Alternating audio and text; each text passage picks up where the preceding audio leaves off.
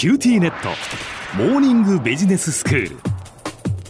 今日の講師はグロービス経営大学院の芹沢総一郎先生です。よろしくお願いします。よろしくお願いします、えー、何回かにわたって経営と哲学ということでお話をしていただいています。良きリーダーは哲学に学ぶという、まあ、ロンドンビジネススクールの先生たちが書かれた本をもとにお話を進めていただいているんですが先生今日はどういうお話ですか？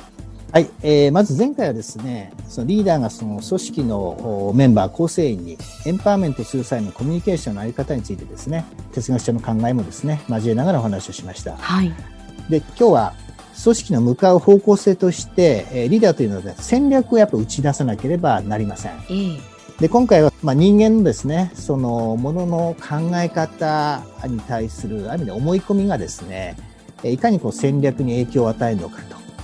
特に今最近そのデジタルデジタルってことを言われますよね。えー、じゃあそういうそのデジタルのまさに革命が起こってる中で戦略を考える、まあ、レンズですねそれをどういうふうに変えていかなければいけないのかっていうのをですね、これも過去のその先人たちの考えもですね、リファーしながら考えてみていきたいなと思ってます。はい。えっ、ー、と、まずですね、これまでの企業の戦略の考え方、どうだったかっていうとですね、基本的に自社の持つですね、強みをいかに有効活用して生産量を増やしてですね、生産コストを下げるかというですね、よくあの規模の経済性とか、それから範囲の経済性っていうんですけどね、そういうものをそ追求することによって利益を上げると。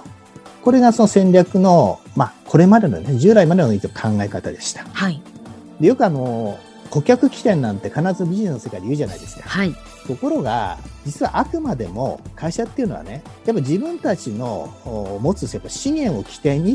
やっぱ物事を考えてるんですよ、やっぱり。うんそういう意味では、実は供給者の実は論理なんですよね。自分の持ってるものをどう活かせるかと。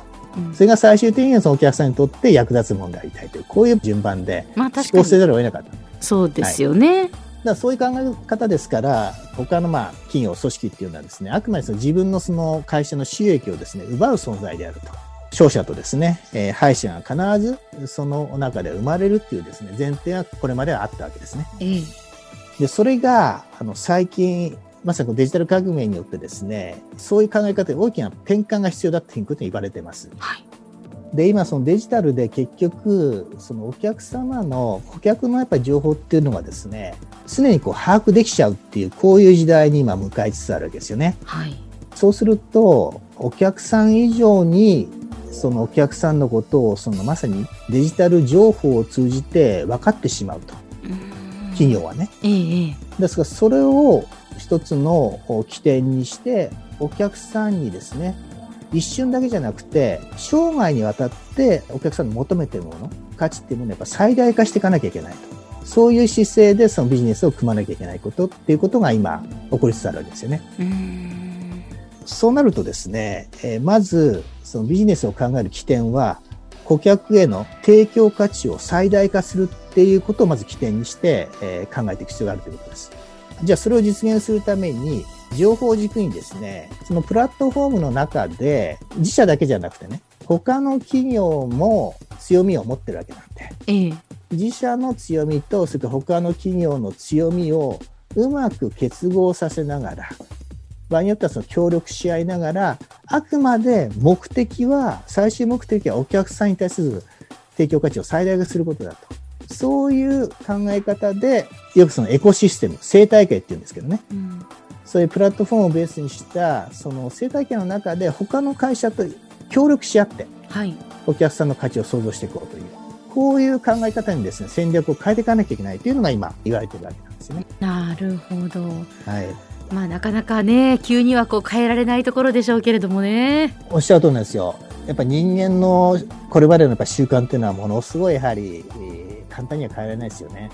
で、ここでですね、先人の、まあ、ちょっと考え方がですね、どう活かせるかっていうところでご紹介したいんですけど、うん、これまでの回では、あの、西洋の哲学者の考えをですね、何度もリファーしたんですけど、ようやくこの東洋の考え方が出てきます。まあ、ある意味こう日本人だったら誰もがですね、こう身近にいつもこう考えられている仏教の教えですね。ええそれが、あの、これからのその時代の戦略を考えるときのですね、そのレンズの展開にものすごい役に立つということをちょっとお話をしたいと思います。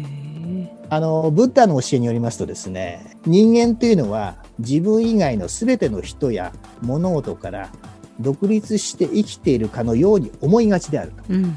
で、自らの人となりも普遍の存在のように考えてしまいがちであると。で、このように自分対世界うんの構造がですね、実は人間の苦しみを生み出すんだと。ほうほうで、さらにその仏教の訓練法であるあの、瞑想ってありますよね。はいはいあの、マインドフルネスって言葉が最近よく流行ってますけど、ええはい。で、こういうその瞑想、マインドフルネスっていうのもですね、これからのその戦略を考える上で、もうすでにその寄与するということですね。まさに、新しいレンズをですね、まあ、マインドフルネス等を使いながら磨いていくことによってですね、顧客の不安とか、顧客の求めてること、まあ、これ実は顧客の本音という意味でカスタマーインサイトってことをよく使うんですけどね。ええそのカスタマーインサイトっていうものに常にですね、そういうのを意識しながら、そういうものにこう思いを馳せながら、共にですね、共有できるような他の会社と協力し合って、共にですね、作り出していくっていうですね、コンペティションの競争ではなくて、はいコーオペティションっていうですね、まさに共に作り出すっていう競争ですね。こういう価値創造ができるようになってくると。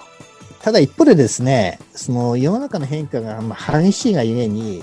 実はその思い通りにならないってことはいくらでもあるわけですよね。まあそんな時ですね、先ほどのその瞑想、マインドフルネスっていうですね、なんでこう精神の鍛錬をしていくっていうことは、まさにその戦略をですね、実践しながらその謙虚に振り返って学び続けてですね、偏見に基づいたその、ある意味で衝動っていうものをですね、しっかり抑えながら戦略をですね、ブラッシュアップしていくですね、そういうところにも役に立つんではないかということです。で、そうしたまさに相互依存のですね、エコシステムの連鎖、そういうものを作れればですね、何よりもエコシステムの中で働いて生きている人たちのですね、生きがい、これがまさに大きいものになって、まさしくよく生きるということにですね、えー、つながってくるんじゃないかというふうに考えています。では先生今日のまとめをお願いします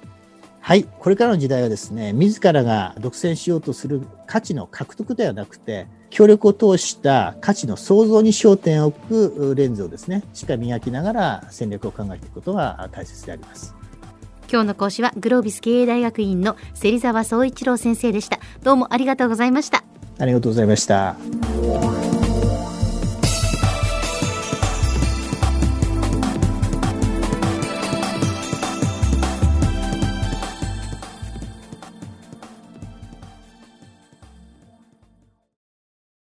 QTnet。地下って乗り換えたみたいよ。よくそんなに簡単に乗り換えられるわよね。私もそろそろ乗り換えよっかな。え今の彼3人目じゃなかったっけ？今年だけでスマホの話なんだけど。乗り換え簡単。格安スマホの QT モバイル。